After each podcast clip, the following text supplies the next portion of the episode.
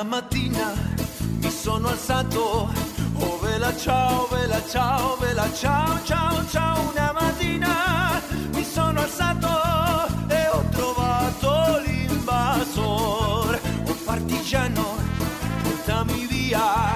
Oh vela ciao, vela ciao, vela ciao, ciao, ciao. Partigiano, portami via, che mi morir.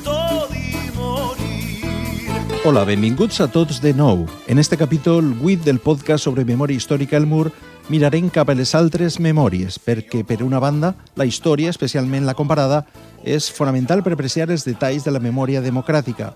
És important saber com s'afronten en altres països ferides semblants, com es recuperen de l'oblit dels jocs on es cometeren els crims, com es reivindica els herois anònims, dels que ja quasi no es recorda ningú. Des del genocidi col·lectiu més terrible del segle XX, els dels jueus i la solució final, als assassinats pels gemers rojos a Camboya o els vols de la mort desgraciadament habituals en l'Argentina de Videla i el Xile de Pinochet. Tristament, els exemples abunden.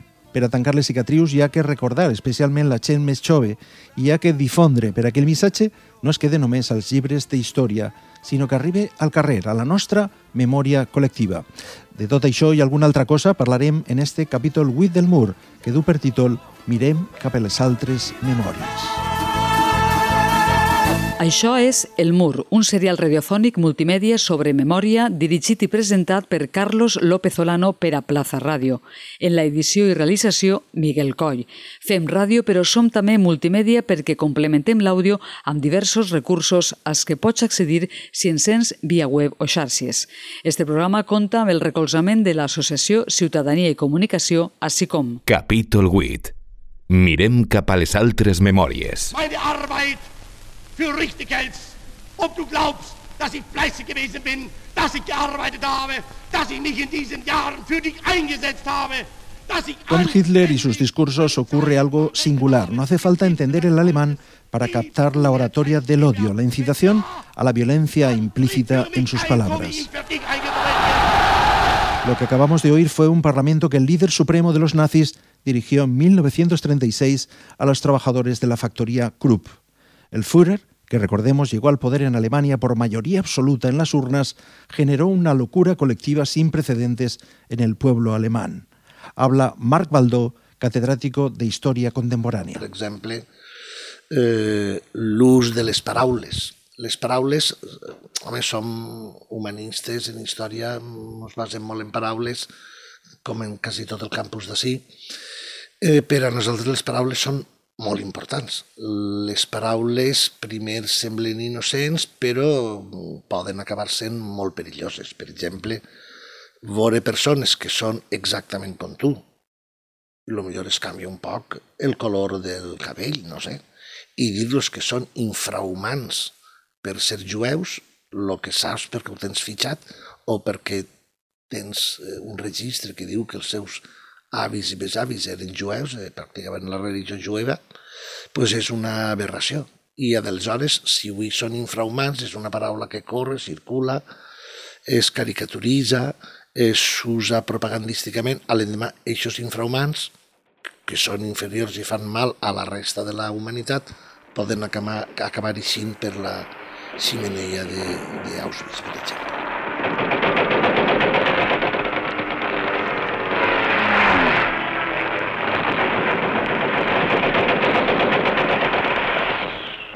El nazismo y su expansión, en principio imparable, asoló Europa y también por donde pasó, reprimió y asesinó, eliminando sistemáticamente a los comunistas, a los masones, a los gitanos, a los homosexuales, a los discapacitados, a los diferentes en definitiva. Pero la mayor obsesión del régimen nazi, la que ejercieron durante decenios de manera radicalmente efectiva desde su llegada al poder hasta su destrucción total, fue la limpieza étnica, esa que ejercieron para poder conseguir la victoria de la supremacía aria. La Shoah, el exterminio planificado de todo un grupo social, una religión, una cultura milenaria, eliminó a 6 millones de judíos. Això és el, el gran paradigma no? del mal. No? Vull dir, bueno, Hannah va- parla de la banalitat del mal, és un error, no? ni ha banalitat. Eh, I el que hi ha és un desig de construir una cosa distinta on participen d'una forma eh, d'una forma entusiasta eh, el, el poble alemany.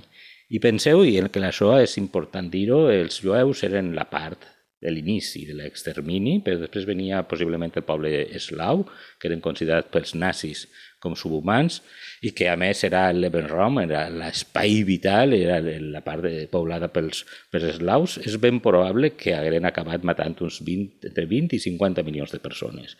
On el, els jueus, eh, fins i tot els, els filòsofs se plantegen, bé, quan acabem amb els jueus, què és la base real del nostre moviment nazi, en qui seguim, perquè si no se'ns queda, se'ns acaba el combustible. No? Martí Domínguez, a qui acabem de sentir, acaba de publicar una interessantíssima novel·la sobre els nazis i la seva responsabilitat, sobre la culpa, sobre com el mal suprem pot arribar sense que quasi ens adonem, sense ser-ne conscients. L'esperit del temps parla dels científics, dels catedràtics, dels intel·lectuals que recolzaren el règim entusiàsticament. Eh, sempre quan se parla del nazisme hi ha una tendència eh, possiblement degut a la cinematografia tal qual ho ha plasmat, a veure el nazisme com una cosa de d'uns eh, sonats, no? d'unes persones que estaven un poquet mal del cap i que d'alguna forma pues, és eh, una cosa minoritària. Eh, realment, el nazisme hi ha al darrere un pensament de tipus acadèmic, on participa bona part de l'acadèmia germànica, dic germànica perquè també els austriacs cal recordar-los, i que està legitimat per aquest pensament eh, on entren i participen filòsofs, participen psicòlegs, la psicologia alemanya era potentíssima i va participar en, la, en tota la política de colonització, eh, regermanització i extermini de, dels pobles conquerits, participen geògrafs per a la colonització d'aquests territoris, participen arque, eh, mm, tot tipus d'urbanistes. En definitiva, eh, estem parlant de la part més de, de la colonització, però també podíem parlar dels químics, dels físics i de tantíssima gent. I això és el que a mi me va colpir veure la, eh, com lo, el que jo pensava que era un parany, que era una, una, un error en el qual havien entrat una sèrie de persones, de cop i volta va ser majoritari. I què, què és el que va passar per a que tantíssima gent formadíssima, professors universitaris, eh, doctors, eh, gent deixebles de gran alçada filosòfica i intel·lectual, participaren en aquest procés. No?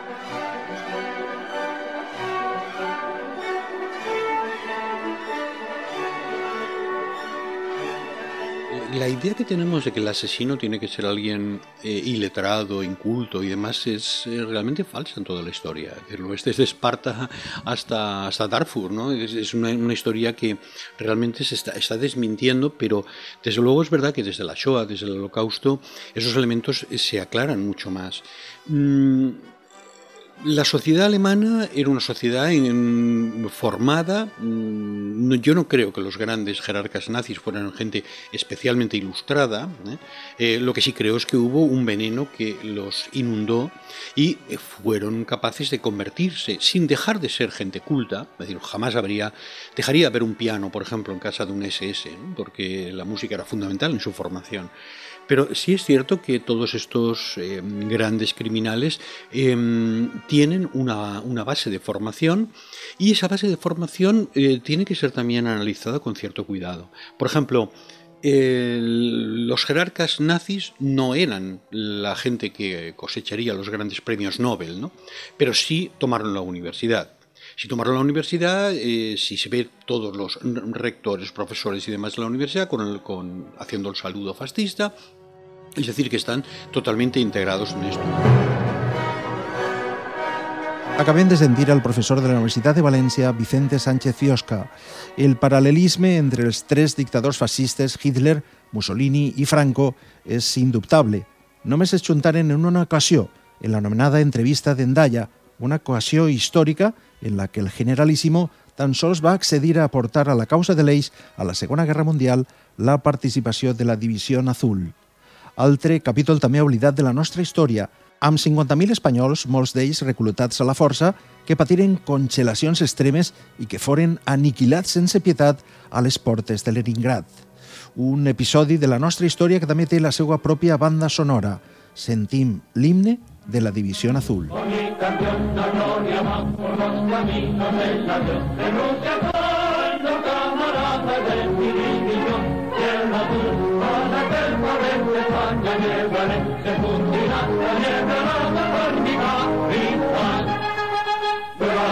Entre los tres dictadores hubo, claro, una diferencia abismal. Si el cadáver del Führer desapareció después de que se suicidara, si los partisanos colgaron cabeza abajo a Mussolini en una plaza pública, el caudillo, en cambio, consiguió morir en su cama 30 largos años después que sus compañeros ideológicos. Españoles,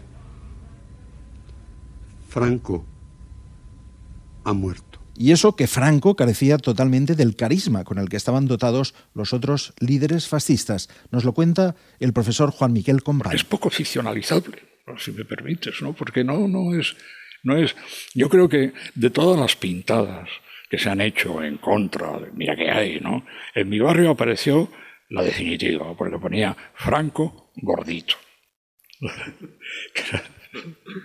la mejor manera de ningunearlo. ¿no? Más allá del genocidio de los judíos, los exterminios sistemáticos y organizados desgraciadamente se han sucedido en el siglo XX. Armenia, Ruanda o Camboya, donde el régimen maoísta de los Gemeres Rojos, bajo la dirección de Pol Pot, impusieron un régimen de terror que acabó con la vida de uno de cada cuatro camboyanos. Se descubrieron después más de 20.000 fosas comunes. Habla ahora el profesor Biosca. El caso de Camboya mm, sí es cierto que la élite que apoyaba un gobierno puramente eh, sostenido en el campesinado, es decir, iletrado, al mismo tiempo se había formado Francia. La gente se había formado eh, en las universidades francesas en el curso de los años 50, en varias generaciones. Es verdad que no triunfaron, solo uno de ellos hizo una tesis doctoral, pero em, sí que esta gente se llevó una cultura que por otra parte heredaba de la época colonial de Indochina y estaba formada en ese sentido. Pero eh, este individuo que mencionabas, Doik, que es el jefe director de S21, que es el centro de represión de Phnom Penh más fuerte de los Gemeres Rojos. Este individuo era profesor de matemáticas del Instituto Sichobat, que es el más elevado de toda la formación en Camboya.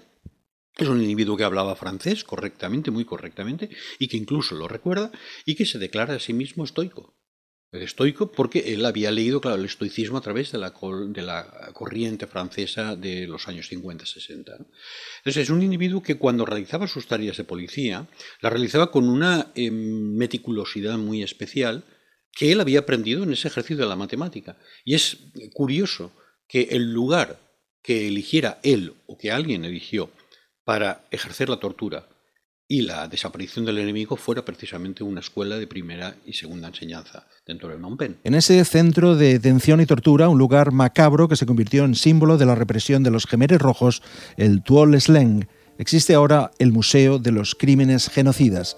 El gobierno de Camboya declaró además recientemente que la negación del holocausto es delito.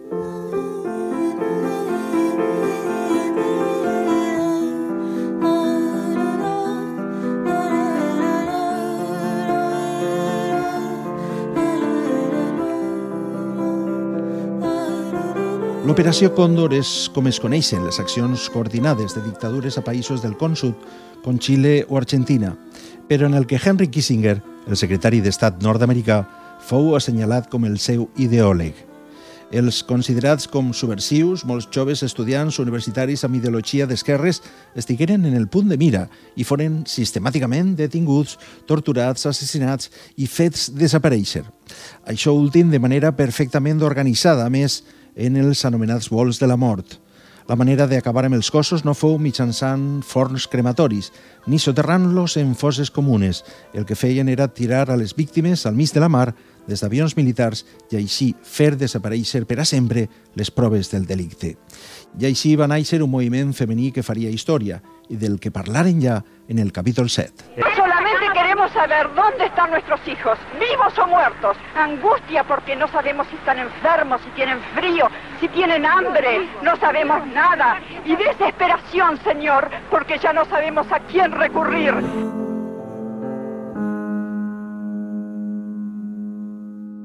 Les mares de la plaça de Maig encara avui en dia reivindiquen saber què va passar amb els seus fills i nets. A Xile, el país veí, pronte van seguir el mateix camí que l'Argentina. Sentim l'històric discurs del president democràtic Salvador Allende, just abans de suïcidar-se en bombardejar els militars al Palau de la Moneda i prendre el poder els colpistes comandats pel general Augusto Pinochet. Tienen la fuerza, podrán avasallarnos,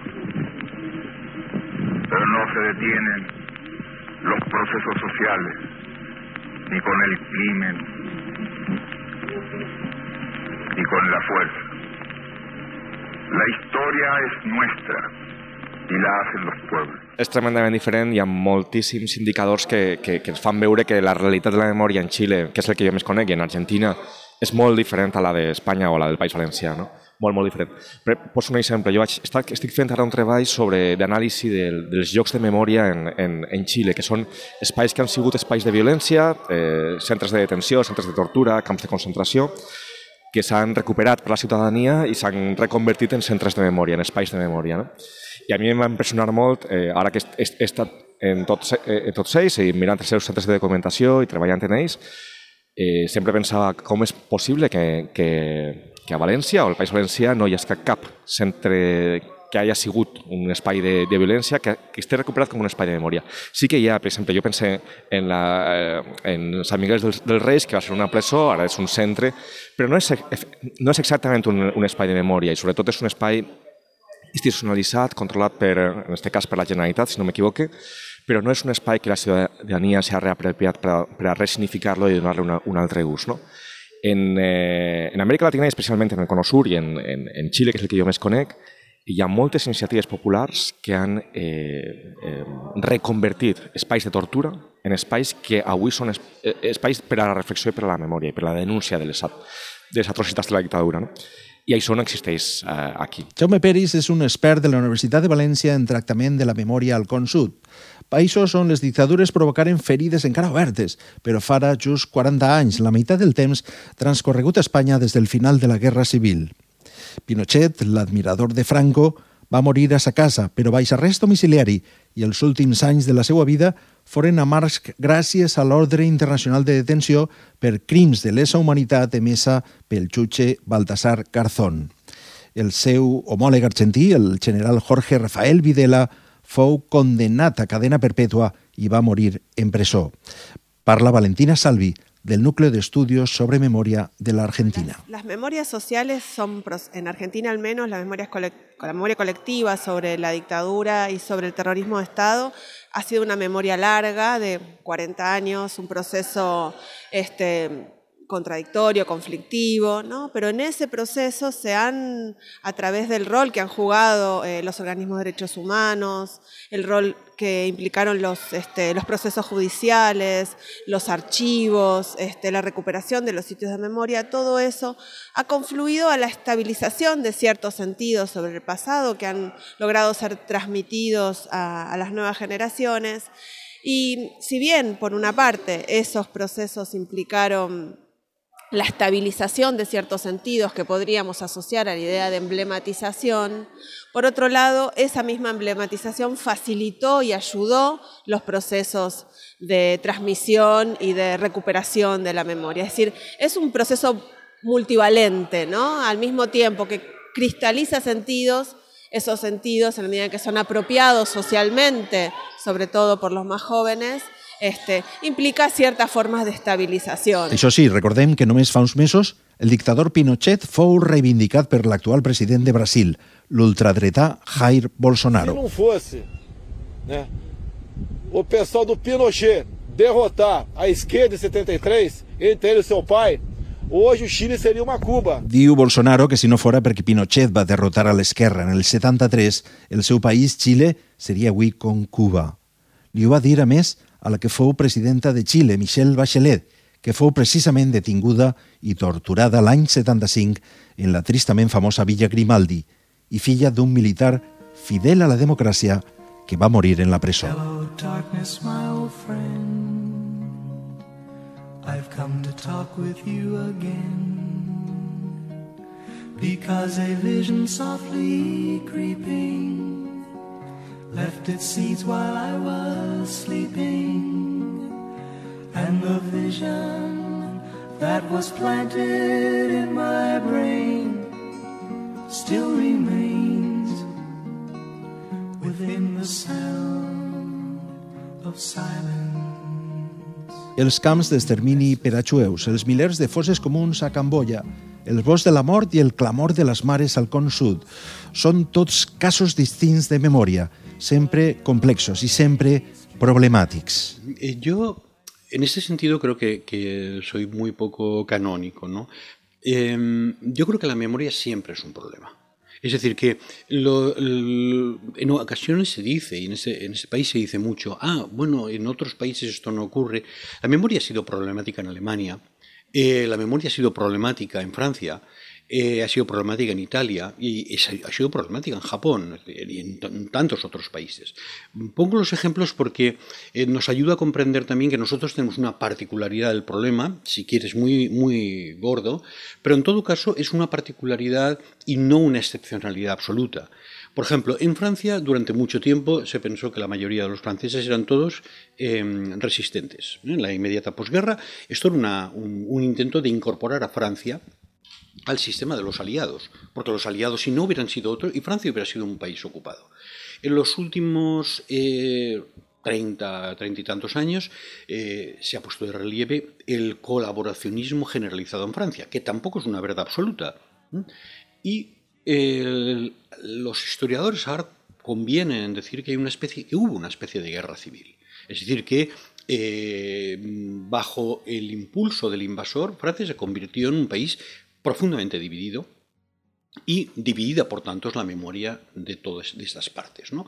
Memoria que, claro, tiene la particularidad que puede ocultar o puede oscurecer una parte de la història. Perquè mirar al voltant ens pot servir per a prendre exemple i adonar-se dels paral·lelismes. Claudia Felt és investigadora del Consejo Nacional de Investigaciones Científicas de Argentina. Bueno, hay una gran cantidad de juicios eh, que están en marcha Algunos de ellos ya han tenido sentencias y han condenado a represores a, diversas condenas, pero mu muchos están condenados a, prisión perpetua por la cantidad de gente que mataron y torturaron.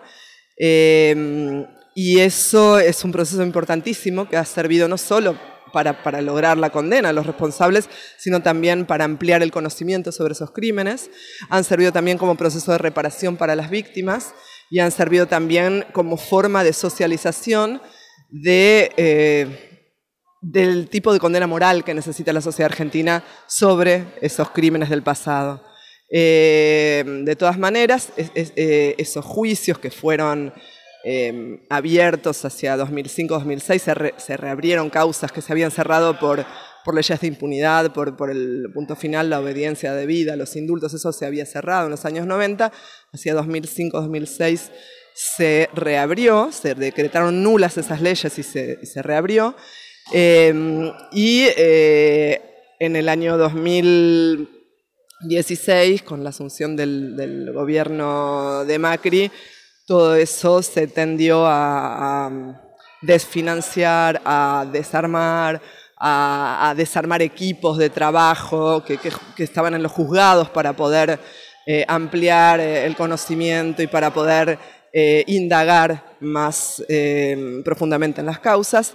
Entonces, es un proceso abierto y no se sabe qué va a pasar ahora. Nosotros sí, en també són països molt eh, polaritzats, on hi ha un sector de la població que explícitament rebutja les polítiques de memòria, que diguem-ne reprodueix els, els, els discursos de legitimació del pinochetisme o de l'Argentina en la dictadura militar, que és similar al que està fent Vox o al que, està, o, o, o diguem-ne el, el que fa l'ultradreta aquí. No? Eh, en aquest sentit, pense que, que, que, el que el que ha passat a Espanya o al País Valencià en, en, en els, últims, els últims mesos o els, els últims anys en este, eh, esta pujada de l'extrema dreta eh, és un símptoma també de, de, de com s'està mm, resquebrajant o dissolvent un, un estat de les coses que, que fins ara havia funcionat però que diguem-ne ara deixa de funcionar. Deixa de funcionar tant per, per, per, per l'esquerra com per la dreta, no? i que té a veure, que veure amb els consensos de la, de la, amb els consensos de la, de la transició. Eh, que s'han trencat tant per l'esquerra com per la dreta. L'aula d'Història i Memòria Democràtica de la Universitat de València és una iniciativa acadèmica que vol impulsar el coneixement del que va passar al nostre país fa 80 anys. Parla un dels responsables de l'aula, l'historiador Marc Baldó. Jo sóc des que crec que el principal objectiu, el principal, absolutament principal, més que gent d'universitat, ja està formada, ja estan estudiant les seves carreres, medicina i tal, és la secundària, és l'ESO i el batxiller és el nucli central de la formació de ciutadans. Eh, les classes de història del temps recent, no sé com s'haurien d'organitzar, des de manera diferent a com ara ho estan segurament, però s'havien de fer de manera que, mm, amb l'ajuda dels professors i les professores dels centres, dels instituts i dels col·legis, eh, tractaren temes de la memòria dels últims eh, 50, 60, 70 anys, tant d'Espanya com d'Europa, i en aquests temes es feren posades en comú, reflexions col·lectives. Evidentment, el professor aportaria dades, eh, ordenaria un poc el debat, perquè l'objectiu no seria tant que ells saberen que en Auschwitz va morir un milió cent mil o que en Mauthausen, etc., hi havia 9.000 espanyols, en fi, etc., sinó més bé eh, que ells crearen consciència, assumiren, construïren la seva consciència de lo que és la lluita per la democràcia, lo molt que costa guanyar la democràcia a les societats lo molt fàcil que la democracia es perd. Juan Carlos Colomer es historiador y también miembro del aula de memoria. Realmente hay un problema también escolar, Carlos. Es decir, eh, los que nos dedicamos ahora a la didáctica y a la educación estamos constatando que en las escuelas, por falta de tiempo, falta de interés, falta de formación del profesorado, eh, se combinan muchas características, las nuevas generaciones o los jóvenes no están eh, de verdad aprendiendo... Mmm, qué era esto de una dictadura, qué es esto de una democracia, qué supone vivir en una dictadura, incluso qué es el franquismo, qué es la guerra civil, ¿no? Y eso genera vacíos importantes en la formación ciudadana, ¿no?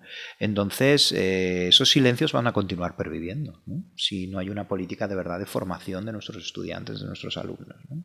para intentar eh, paliar esa situación. ¿no? José Lino Yacer, 23 años, tornero, falleció el 31 del 10 del 39, eh, también de Alacuás. Juan Martínez García, 39 años, carretero. Falleció el 9 del 11 del 39, también de Alacuás. Julio Sánchez Yul, 46 años, Corvador. Mm, falleció el 9 del 11 del 39, también de Alacuás. Luis Lino Sanz, 36 Querer que se pueda quitarse los miedos, sacarlos afuera, pintarse la cara, color esperanza, tentar al futuro con el corazón.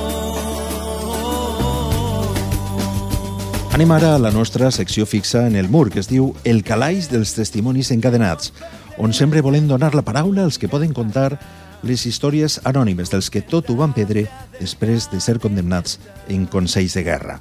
Combinem tres històries d'afusellats a Paterna que recorden per a nosaltres als seus familiars. Avui són Vicenta Juan, de Manises, Antoni Palmí, de Moixent, i Carolina Martínez, de Ayora. Els tres recorden al seu yayo. En el camión en que él iba, lo llevaban a Paterna, se cruzó con el tranvía de Manises, que era el número 22, y él dio un grito y dijo, tranvía de Manises, decir que al tío Chuanet el Capa el van a matar.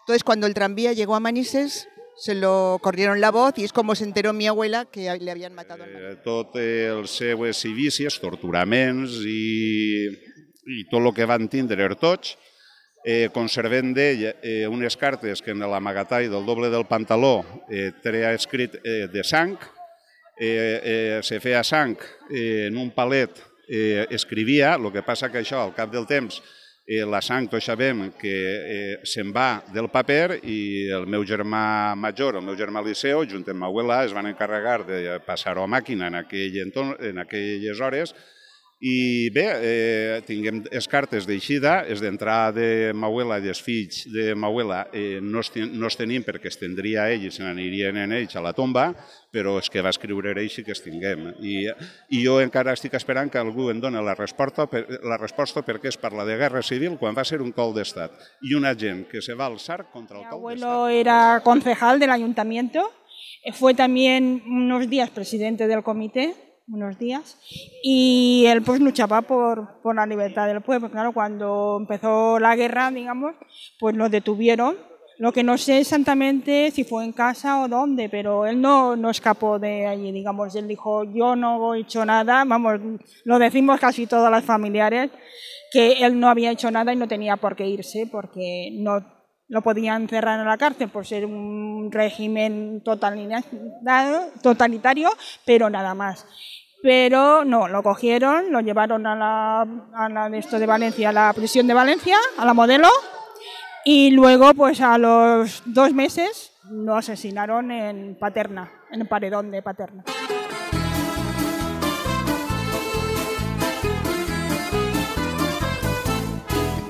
El que acaben de sentir és el capítol 8 del Mur, el que hem dedicat a mirar cap a les altres memòries, un serial radiofònic dirigit i presentat per Carlos López Olano, en l'edició i realització Miguel Coll.